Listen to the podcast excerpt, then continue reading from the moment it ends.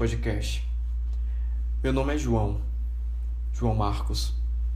Sou aluno do sexto período de Psicologia do Centro Universitário Santo Agostinho. No capítulo de hoje, nesse podcast, eu vou contar histórias de mãe e filho. Vou falar de Geralda e João Bosco. Uma temática sobre encontro, desencontro e reencontro da maior barbárie da história. O Holocausto, onde um minuto de silêncio a cada vítima duraria seis anos. E de meias cinzas, calça jeans e casaco, o gigante quase não cabe no sofá da sala. Descansa após carregar por mais de quatro décadas a pesada armadura que o tornava imune ao sofrimento de uma vida. Há um ano descobriu que não precisava mais dela. Apesar de ter crescido sem lágrimas, ele, agora homem, feito, não consegue mais repensá-las. Aos 46 anos, o chefe da banda do Corpo de Bombeiros de Minas Gerais, João Bosco Siqueira, experimenta algo inédito na sua trajetória: aprender a ser filho. O ex-aluno da FEBEM, ele exibe com orgulho a guerreira de quem se perdeu bem do início da batalha. É Geralda Siqueira, Santiago Pereira, 62 anos. Do alto do seu 1,50m, a ex-empregada doméstica a envolve, o tenente nos seus braços, embora não consiga mais pegá-lo no colo como fez na adolescência, quando aos 15 anos deu à luz ao João, dentro do pavilhão Zorastro Passos, na colônia de Barbacena. O exílio no hospital foi a forma que o patrão de Virginópolis, em Minas Gerais, encontrou de silenciar a menina vítima do estupro dentro da sua casa, no qual ela trabalhava. E fez de tudo para esconder a gravidez da garota a qualquer custo, nem que para isso confiscasse mais uma vez a inocência dela. Geralda era de Coroaci, Vale do Rio Doce. Perdeu pai e mãe, ainda pequena, sendo criada por vizinhos. Analfabeta, foi levada para trabalhar em uma casa de família, longe da sua cidade natal aos 11 anos. Mesmo pequena, Geralda fazia serviço de gente, gente grande, sendo responsável pela comida, lavagem de roupas e limpeza. O chefe da família era advogado e mantinha um escritório no andar superior. A vida em casa era conturbada. Com as constantes crises nervosas, a esposa era frequentemente internada em clínicas psiquiátricas particulares de Divinópolis, também em Minas. A menina acabou transformada na mulher da casa, tornando-se responsável por tudo. Quando sobrava tempo, Geralda brincava escondido de boneca de pano, com a boneca costurada por ela mesma, com os retalhos, com os retalhos que encontrou. Nesse momento, era quando ela tinha a oportunidade de ser criança. Um dia, enquanto lavava o banheiro principal do imóvel, de 30 metros quadrados, mais de duas vezes do tamanho, o seu tamanho, ela foi surpreendida pela chegada do patrão. Logo ela estranhou o seu olhar enigmático e assustador. Ele a agarrou. Começou a beijar o pescoço, o seu pescoço, pressionando contra a porta. Geralda tinha 14 anos. Franzia e não reagiu. Também não emitiu qualquer som. Estava tão apavorada que sentia medo até de gritar. Geralda foi abusada. Geralda tentou recorrer às irmãs do advogado, mas em tom de desdenho e banalização, ouviu: Homem homem é assim mesmo. Então deveria esquecer. Um ano depois do episódio, a adolescente estava na cozinha do porão do prédio, preparando até então o prato de comida. Já era tarde da noite e ainda não tinha se alimentado naquele dia. O patrão mais uma vez apareceu, agora na escada batendo a porta. Por mais uma vez, estuprada, machucada e o patrão sem nenhuma misericórdia, a maltratando muito por cima, saiu. Nesse momento, Geralda desejou a morte. Quando o ato acabou, permaneceu deitada na mesa. Perdeu a noção das horas, sem ninguém no mundo, ela só chorava. O tempo passou, mas agora quem estava diferente era ela. Havia perdido o ar ingênuo, suas feições endureceram, seu corpo também passava por transformações. Logo era perceptível. Geralda estava grávida. Foi descoberta. E aí, os familiares do advogado começaram a articular uma saída. A mais fácil, até então, seria mandar a gestante para longe, para um local onde não, ela não pudesse mais sair esconder a todo custo o escândalo. Com as ajudas de duas irmãs da caridade, amigas da família, o destino de Geralda foi traçado. Naquele ano, em 1966. A menina deixou o imóvel em Virginópolis na companhia de duas freiras, Helena Guerra e Teresa. Depois de uma longa viagem, elas chegaram a Barbacena, ao avistar um dos prédios da colônia. Geraldo sentiu seu coração apertar. Esbravejava, que estranho. E pensava o quão exposta estava a tanta barbárie quando entrou no pavilhão. Logo ela avistava tantas outras mulheres maltratadas caídas no chão, espalhadas pelos cantos em meio a fezes. Geralda foi tomada pelo pânico. Colocou a mão sobre a barriga na tentativa de proteger o seu filho, João. E se questionava que lugar aquele, porque as pessoas estavam ali. Os gemidos de lamento eram ensurdecedores. Mesmo grávida, ela tomou seu primeiro eletrochoque para amansar. Era essa a recepção. Disseram aos guardas. Foi a última coisa que ouviu em seu primeiro dia na assistência, o nome dado ao setor feminino da colônia. Como tinha sanidade a seu favor, foi levada para o berçário da colônia, sendo incumbida de cuidar dos filhos, de pacientes e lavar todas as roupas trabalhar muito e quase não comer. Ela sentia nojo das refeições, que mais pareciam lavagem. O cheiro dava náusea.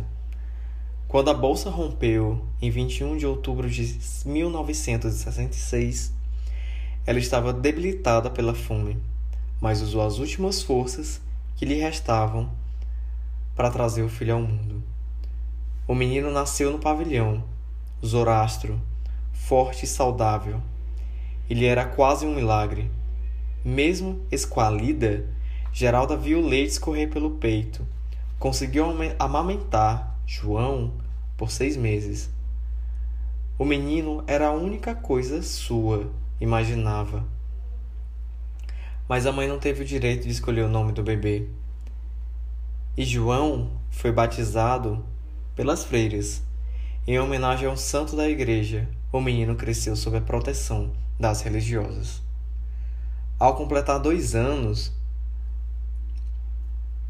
a jovem, com que então 17, foi obrigada a deixar a colônia para trabalhar. João Bosco fica aqui. Você vem visitá-lo aos finais de semana. Geraldo ouviu da irmã Teresa. E aqui a gente vai dar sequência à história do João, contada pela Sabrina. Meu nome é Sabrina, acadêmica de psicologia do sexto período de psicologia, e eu quero falar um pouco sobre a história de João. A separação do filho foi um golpe duro. Empregada numa casa de família, Geralda passava dias esperando pelo domingo, quando corria para o hospital a fim de pegar o filho nos braços. O sorriso dele renovava a coragem dela. Geralda desejava trabalhar mais, na esperança de algo para os dois. E então aí ela reuniu, nos doze meses seguintes, e estava ansiosa para dar a notícia no hospital. No domingo ela sairia da colônia levando o filho, mas quando chegou no hospital, percebeu algo errado. João Bosco não estava sentado na escada da porta do berçário, como de costume. Angustiada, ela iniciou pela procura do menino, que só tinha três anos. E falava: João, meu filho, a mamãe chegou. Vem, querido, eu estou aqui. As enfermeiras procuravam demonstrar naturalidade, mas havia um clima tenso no ar. Cadê meu filho? perguntava Geralda a cada funcionária que encontrava no caminho. Não está mais aqui. Foi levado para longe, respondeu uma das freiras que acabava de chegar. E foi aí que Geralda perdeu o controle. Começou a gritar, debatendo-se. Ela não podia aceitar que a melhor parte dela havia sido tirada. Ela estava completamente histérica, detida por dois guardas que a levaram para outro pavilhão. Presa pelos braços, recebeu descargas elétricas e depois uma ameaça. Geralda não tinha forças para enterrar um filho vivo. Joãozinho, reage, meu filho. A voz parecia vir de muito longe. O garoto de apenas oito anos, ainda não tinha aberto os olhos, mas a vista embaçava. Com febre, delirava, passou a noite toda com arrepios pelo corpo e a tremedeira que nenhum cobertor foi capaz de fazer parar. Quando amanheceu, finalmente João conseguiu dormir. E exausta, a guardiã seguia na direção da casa. Precisava descansar para enfrentar a longa jornada que teria pela frente. A rotina no patronato Padre Cunha não era fácil. Para manter a instituição que abrigava cerca de 100 crianças de 0 a 13 anos, no distrito de Pinheiros, em Mato Grosso, somente correndo atrás de doação. E em função do encontro com José Lauro, dono da única panificadora, irmã Rosa, que era filha de imigrantes poloneses, sabia que só poderia tirar um cochilo para não perder a hora. Na residência das freiras, ela despertou a tempo, porque foi acordada pelo próprio ronco. Mas todas as noites pegava uma cadeira e colocava no meio da sala, espalhava tapetes pelo chão para que as crianças se sentassem ao seu redor e juntos pudessem assistir a novela das oito. O gesto da freira dava início à confusão. Os garotos se estapeavam para sentar o mais próximo dela. É que o sortudo que conseguisse ganhava de brinde um cafuné de rosa. A dedicação das irmãs amenizava a precariedade do orfanato. Mesmo pobre de recurso, o patronato era sinônimo de lar Apesar de racionada, a comida tinha sabor e até que o lanche era modesto. Mingau ou broa de fubá. Tinha um gosto bom. E João Bosco cresceu nesse ambiente, rodeado de mulheres ternas. Em Maria Moraes de Jesus, o anjo negro da instituição encontrou referência de vida. Com a irmã Dita, como ainda é conhecida hoje, que tem 62 anos, ele manteve os piores embates, mas recebeu os melhores conselhos, que apesar de sua juventude, que tinha somente 28 anos na época, ela sabia se impor com energia, sem medo, contudo, sem perder a doçura. E um dos seus conselhos era: Meu filho, a inteligência é uma arma muito poderosa. Com ela você pode salvar o mundo ou destruir pessoa. E a irmã que estava sempre disposta a ouvir. E João perguntava à irmã do que é feito o álcool. E ela respondia: de açúcar. E João falava: mas açúcar é doce e não álcool. Por que o álcool queima e o açúcar não? Então a irmã respondia: porque ele é produzido de certas misturas. A cana-de-açúcar é a principal matéria-prima utilizada, mas existem outras como o milho, a mandioca, o eucalipto. Mas por quê? Se questionava João. E sempre ficava sem resposta. A irmã saía pela tangente e falava: Meu filho, é melhor ir rezar. A irmã chamava João Bosco de danado que não gostava de trabalhar na roça, além de ser questionador. E como não podia privilegiar ninguém, ela designou João, Joãozinho, como ela chamava, para cuidar dos mais novos. Assim o mantia longe da plantação, porque ele não queria, mas despertava nele a noção de responsabilidade com o outro. No dia do aniversário de 11 anos, João Bosco aprontou tanto no orfanato que não conseguiu estressar até a mais que conseguiu, na verdade, estressar até a mais paciente das freiras. Recebeu castigo a limpeza de chiqueiro, tarefa que ele odiava fazer. Saiu pisando duro, preferia ficar sem ver os trapalhões da TV, programa predileto de domingo, até que enfrentar aquele cheiro. E algo interessante Poucos dias depois do aniversário, um grupo de Emaús que visitava o patronato regularmente esteve para realizar uma festa com aniversariantes do mês, integrantes do movimento jovem da Igreja Católica. Eles organizavam não só o lanche, mas também as atividades recreativas. Entre tarefas do dia, comemorações, o grupo pediu aos homenageados que fizessem uma redação contando sobre como havia sido o dia em que ficaram um ano mais velho. Porém, João Bosco aproveitou para se vingar. Chamado ao microfone para ler sua carta, ele deitou e rolou. E disse: O meu aniversário foi no meio dos porcos, e a culpa é da irmã de. Mas os Emaús foram pegos de surpresa, e em conjunto olharam para a freira, ela, por sua vez, fitava os olhos negros enregalados no menino. De repente, todos começaram a rir. Mas para colocar um ponto final nessa, nessa situação embaraçosa, o grupo chamou a franciscana pedindo que ela entregasse uma calça de tecido azul de presente ao garoto. E os dois se abraçaram e, claro, fizeram as pazes. Apesar da história divertida, Aquele foi um ano difícil para João.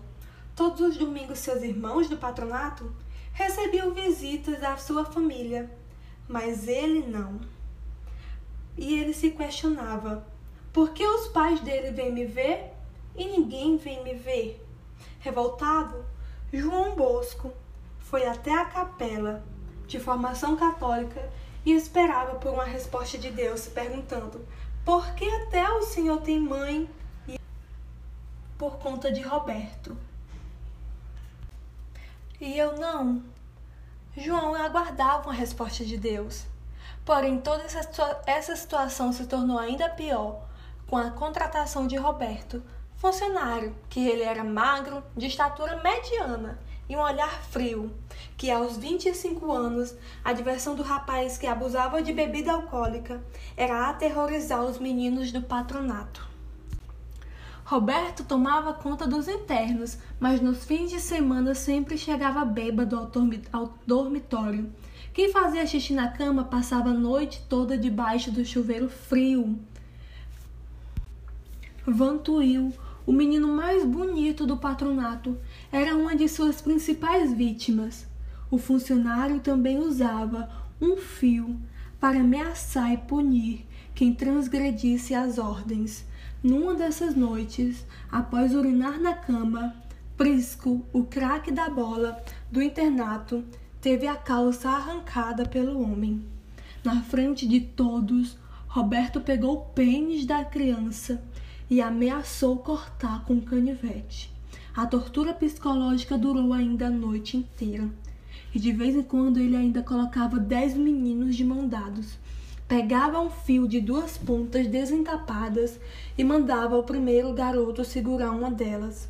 Colocava a outra ponta na tomada e a carga ia passando uma para o outro e chegava ao último menino com a força ainda maior.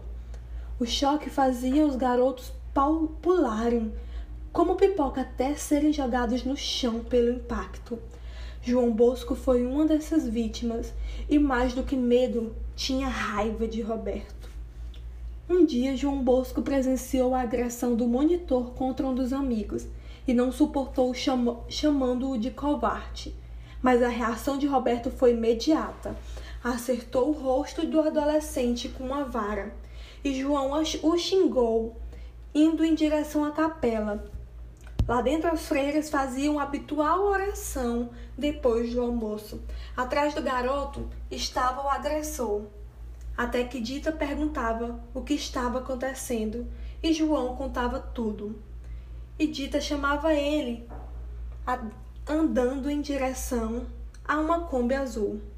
Ela precisava ir até Barbacena e levou João. Embora não estivesse convencida, aproveitou a viagem de Kombi para conversar melhor com ele e voltou desconfiada da versão do adulto. Na primeira oportunidade, confirmou a história, demitindo Roberto. Rodrigues, recém-saída do exército, entrou no lugar dele. Filhos de italianos, um novo funcionário era boa pinta e gostava de se gabar. Tinha olhos azuis, cabelos compridos, lábios grossos. Era simpático. No começo, eles gostaram da atenção do rapaz, mas depois começaram a desconfiar do comportamento dele. Uma das regras do patronato era instituída pelos próprios meninos que homem não poderia ser amigo do outro. Nada de proximidade física. O ex-militar infringiu a regra e passou a acariciar os meninos. O contato chamou a atenção, levando muitos a se afastarem. Otávio, hoje na Polícia Militar, tinha 11 anos quando sofreu a primeira tentativa de abuso. Esquivou-se Rodrigues, que procurou outro. Aos 12 anos, Hamilton não sabia como lidar com o assédio do rapaz e nem o que fazer. Quando à noite o agressor se deitava em sua cama, passando a barba cerrada em seu corpo, para se proteger de Rodrigues, Paulinho, outro craque da, bo da bola de patronato, resolveu guardar o cutelo, instrumento cortante de cozinha debaixo do travesseiro. Assim, se fosse atacado, revidaria. Tinha vontade de matar o funcionário. Para isso, porém, Paulinho e os amigos precisavam de um plano. João Bosco teve a ideia de derrubar o patronato com Rodrigues dentro teve o apoio de Inácio e Jorge, outros dois internos. Nesse tempo, a estrada de terra que dava acesso à instituição passava por asfaltamento. Dois tratores de esteiras eram usados nas obras. Os alunos decidiram que aprenderiam a dirigir para levar máquinas até o abrigo. Como um dos tratoristas só trabalhava bêbado, eles aproveitaram para arrancar deles informações sobre o manuseio do veículo. E então, na noite combinada, os três pularam a janela do dormitório para seguir com seu projeto de vingança. Porém, ao se aproximarem do lugar onde foram chamados a atenção das freiras, Rodrigues acabou sendo demitido. Apesar de ter sido denunciado, livrou-se da prisão, numa época em que o abuso sexual contra a população infanto-juvenil era cobertado o Estatuto da Criança e do Adolescente, que estabelece pena para o crime, e só foi constituído no Brasil em 13 de julho de 1990. Em 1979, ao completar 13 anos, Joãozinho mudou-se novamente de endereço. Como não tinha mais idade para permanecer em Pinheiro Grosso, ele e outros sete amigos foram enviados para Febem, em Antônio Carlos, onde o destino começou a traçar novos planos para a sua vida. Geralda tinha completado 29 anos em 79. Fazia 14 anos que estava sem notícias do filho. Um ano depois de João ter sido arrancado do seu convívio, ela conheceu o marido, morador de Mineiro de Alf... de... do município Mineiro de Alfredo, em Vasconcelos, com quem teve outros três filhos, dois rapazes e uma menina. Nenhum deles foi capaz de, abran... de abrandar a angústia que ela sentia no peito ao pensar em seu primogênito. Fazia dois anos que a doméstica ficava viúva, sem pensão e imóvel próprio, mas com três crianças para criar. Ela se viu obrigada a fazer faxinas, além de que seus tivessem o mínimo, para que seus filhos tivessem o mínimo. Saía de casa às seis horas e deixava o mais velho, cuidando das crianças. Na casa onde trabalhou, ela só comia o que lhe era oferecido e tinha vergonha de pedir qualquer coisa para aplacar sua fome. Por muitas vezes, Geralda pensou em procurar pelo João, mas teve medo de sofrer retaliação por parte das freiras que a ameaçaram. Chegou a visitar João Bosco no patronato somente uma única vez.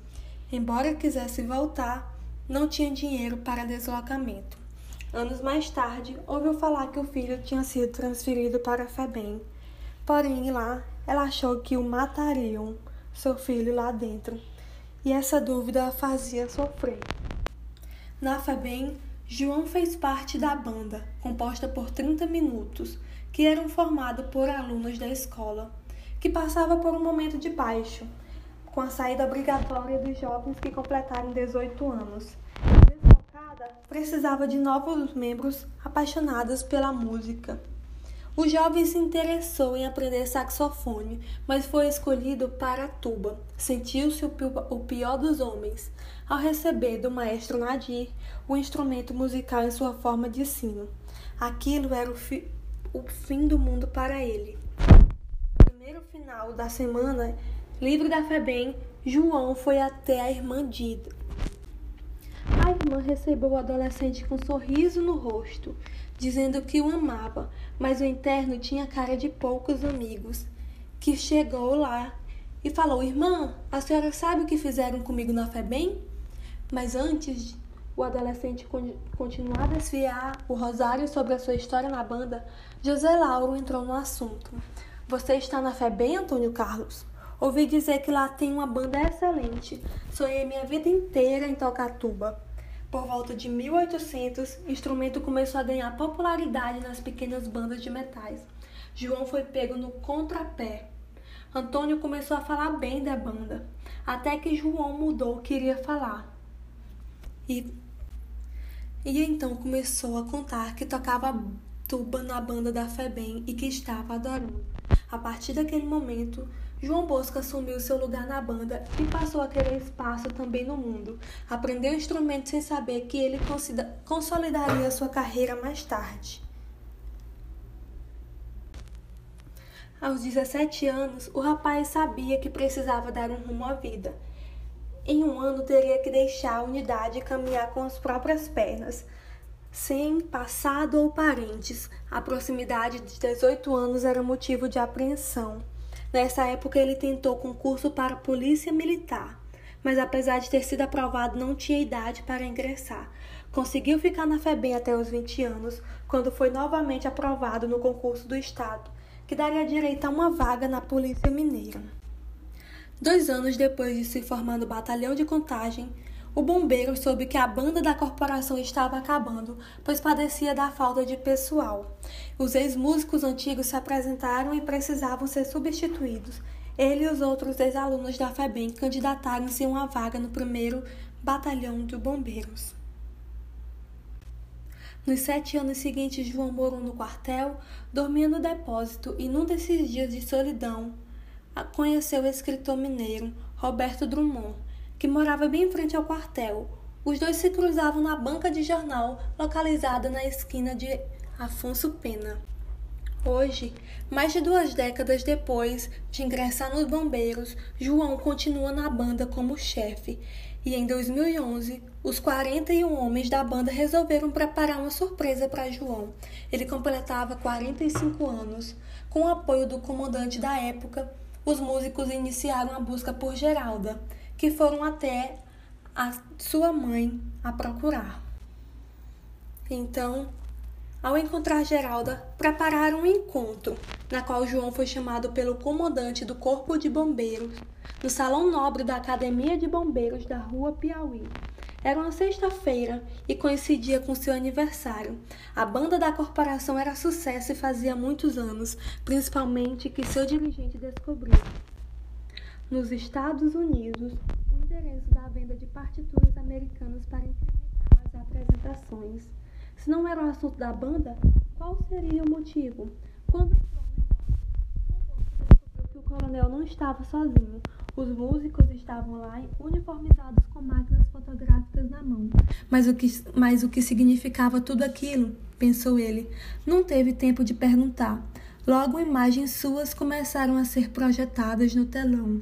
Ainda sem entender, ele ficou de pé, vendo e ouvindo a história da sua vida. Seus pensamentos voaram para a infância e os primeiros anos no patronato, quando, apanhar fruta no, quando apanhava fruta no terreno do famoso general Antônio Carlos. Uma foto da sua banda da FEBEM ainda na adolescência o levou para os tempos de disciplina em Antônio Carlos, período em que era apenas um garoto. Aí vieram o corpo de bombeiros e a chance de ser tratado com igualdade, de fazer os outros se orgulharem dele. Quando o nome da mãe foi citado, o chefe da banda sentiu a respiração de João Bosco acelerar.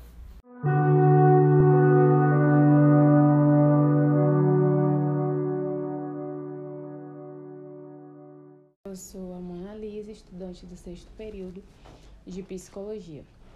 Bom, a gente vai falar agora um pouco mais sobre quem era, quem era Luiz Alfredo, é, o início da sua carreira como fotógrafo e toda a sua trajetória até chegar a esse patamar de poder registrar um momento e fatos tão históricos da nossa história brasileira que foi o Holocausto brasileiro. Bom, Luiz Alfredo ele era de uma família com três irmãos, nascido em Nova Iguaçu, no qual cresceu em Piedade, que era o subúrbio do Rio de Janeiro. Ele conquistou seu primeiro emprego aos 18 anos. O cargo era de auxiliar de arquivo na principal revista brasileira do século XX. Revista essa que se chamava O Cruzeiro. Isso despertou em Luiz Alfredo o desejo de conquistar um lugar na revista. Desejo esse que pertencia a muita gente. Além do contexto e do contato com a redação da revista, Luiz Alfredo convivia perto de personalidades da literatura brasileira pois no, no mesmo andar em que Luiz trabalhava, funcionava também a revista feminina A Cigarra, responsável pela grande safra de escritores da época. Na oportunidade, a arquivista teve contato com consagrados no cenário nacional, como Ferreira Goulart e o José Sarney. É, a primeira oportunidade surgiu em traduzir matérias e reescrever, como também preparava pequenos textos para preencher aquelas lacunas que ficavam em branco dentro da revista. Mas queria ir além. Nessa oportunidade, ele comprou a sua primeira máquina e um flash. E no início de 1958 começou a fazer frilas para o Diário Carioca, uma das maiores escolas de jornalismo do país. Pouco tempo depois, foi surpreendido com o convite do jornal para realizar uma matéria na Ilha da Trindade, sonho de qualquer iniciante do jornalismo naquela época. E aí tem até um, uma conversa bem interessante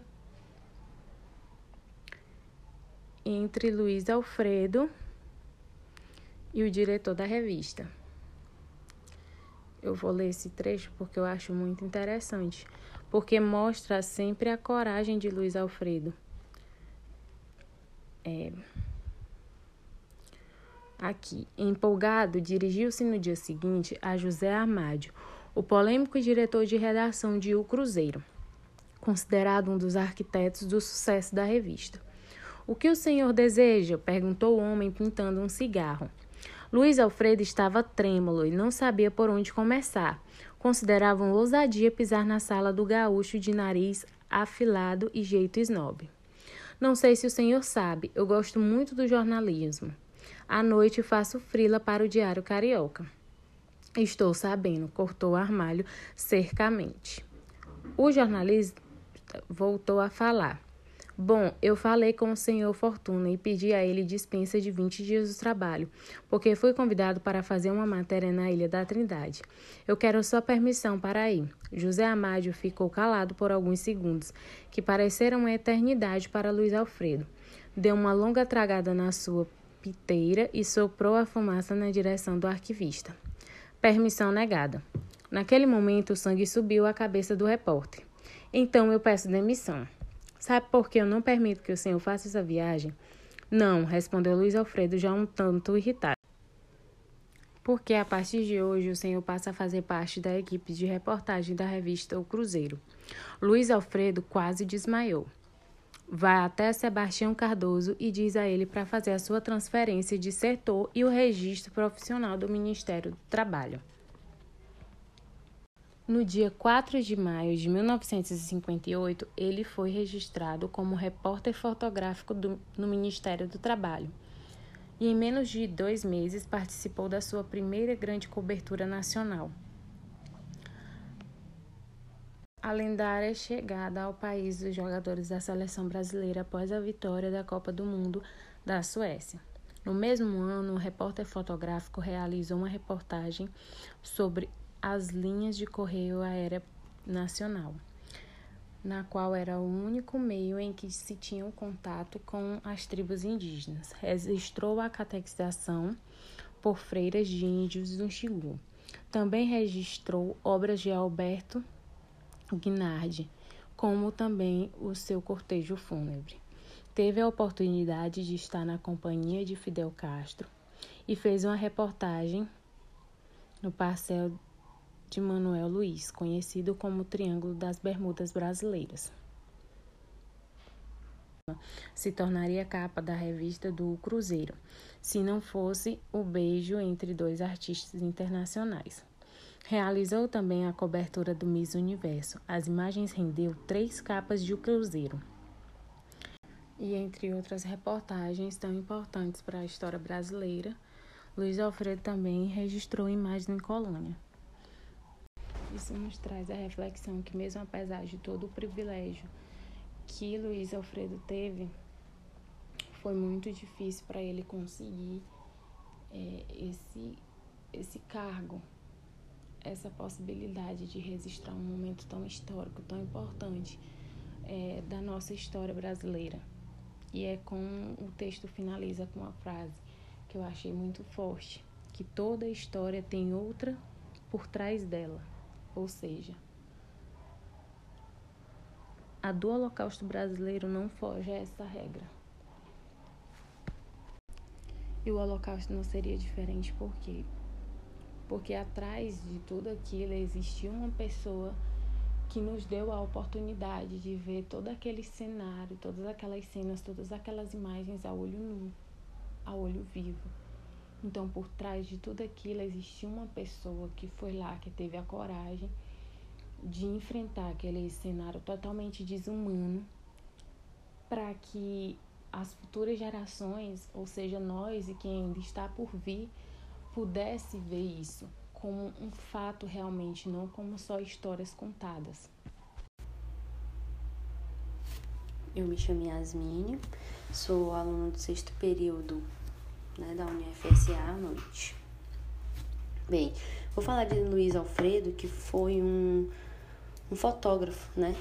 Que quando chegou no Porão de Ferro, como era conhecido né, em Curitiba, ele viu aquele portão de ferro e ele ficou pensativo, né? O que que tem atrás daquilo? O que que tem atrás desse portão que causa, né, esse, essa fervura nas pessoas. E ele avistou as freiras vindo falar com ele e ele, né, cumprimentou, elas, né, acenaram com a cabeça e entraram. Quando entrou, ele viu os cadeados, ouviu os cadeados se abrindo e aquela imagem. Ele disse que não tinha o que fazer, era pegar a câmera e fotografar. Porque para onde se olhava, tinham coisas que eram desumanas. Não tinha um pedaço daquele lugar que fosse humano. Então ele olhava, fotografou e ele disse que o único trabalho que ele tinha era clicar. E ele tinha avistado, né, as divisórias e foi explorar o local. Quando ele, nessa exploração, né, ele foi e avistou camas que não tinham colchões. E aquilo deixou ele aterrorizado, né? Tinha fêmur e ele ficou pasmo, porque aquilo ali era um chama para baratas, roedores. E tudo de, de ruim, porque as pessoas ficavam em cima. As pessoas ficavam doentes em cima dessas camas. E as cenas que ele via, que ele viu, foi pessoas feridas, doentes, cobertas de moscas. Um local sem higiene, onde as fezes e urina eram espalhadas nos banheiros, nas banheiras, eram cheias de fezes e urinas. Num lugar onde tinham crianças, mulheres e homens. Mulheres sem roupas, expostas à violência sexual, homens pelados, é, comidas sendo cortadas no chão sem higiene, um cheiro muito horrível então essa é a cena, né? Que ele traz, que ele registra e que choca, né? Então quando ele registrou, quando ele foi imprimir, toda vez que ele via, ele lembrava. E aquilo foi muito pesado, né, para a época. Os governadores, os, né, as pessoas que estavam para se eleger, elas estavam prestando muita atenção, falaram muito, trouxeram muitas trouxeram, né, muitas pautas de que aquilo era desumano, que iam mudar, mas que não foram cumpridas, né? Foram promessas de eleição. Elas continuaram acontecendo com muita frequência, sempre com mais frequência. E aí a gente fica com questionamento, né? Como que a gente vai fazer com que eles mudem? Como que eles estão deixando né, as pessoas daquela forma é, totalmente desumana? O que fazer? Por que fazem, né? E é aquilo foi uma cena que marcou muito ele, marcou a história, né? Não só ele, como a história. Ele ficou muito chocado com tudo que viu, com tudo que que, que ali foi registrado diante de suas câmeras. E ainda assim, as fotos não eram capazes de demonstrar o que realmente se acontecia e como acontecia no local.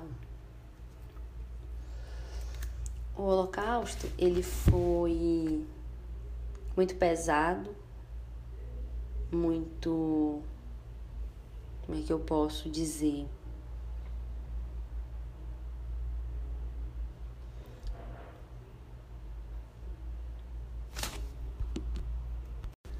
o Holocausto ele foi um, um massacre, né?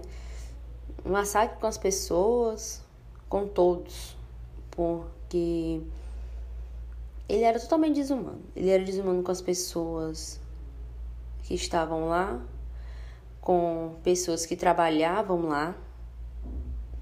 E muitas vezes com as pessoas que visitavam, né? Como que aconteceu com Luiz Alfredo. Ele foi fazer uma visita para mostrar o local e aquilo, né? As fotos dele entrou para a história, porque foram fotos reais, foram fotos que mostraram fatos é, chocantes, na verdade. E aí eu queria encerrar esse podcast com a seguinte pergunta: O que devemos fazer para melhorar, para que o passado não vire presente? Quais coisas devemos começar a se falar para que o passado não vire presente? e o quão importante é falar sobre a história para que ela não vire presente. O quão importante é a gente sempre lembrar do que já fomos capazes de fazer para que não sejamos capazes de repetir a história.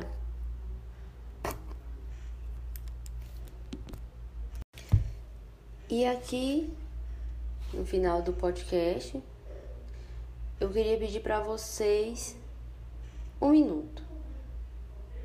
Um minuto para lembrarmos, refletir e após aqui falarmos sobre para que a história não se repita, para que mais vítimas não existam e para que mais pessoas tenham consciência do que foi a história de como contar e de como não repetir.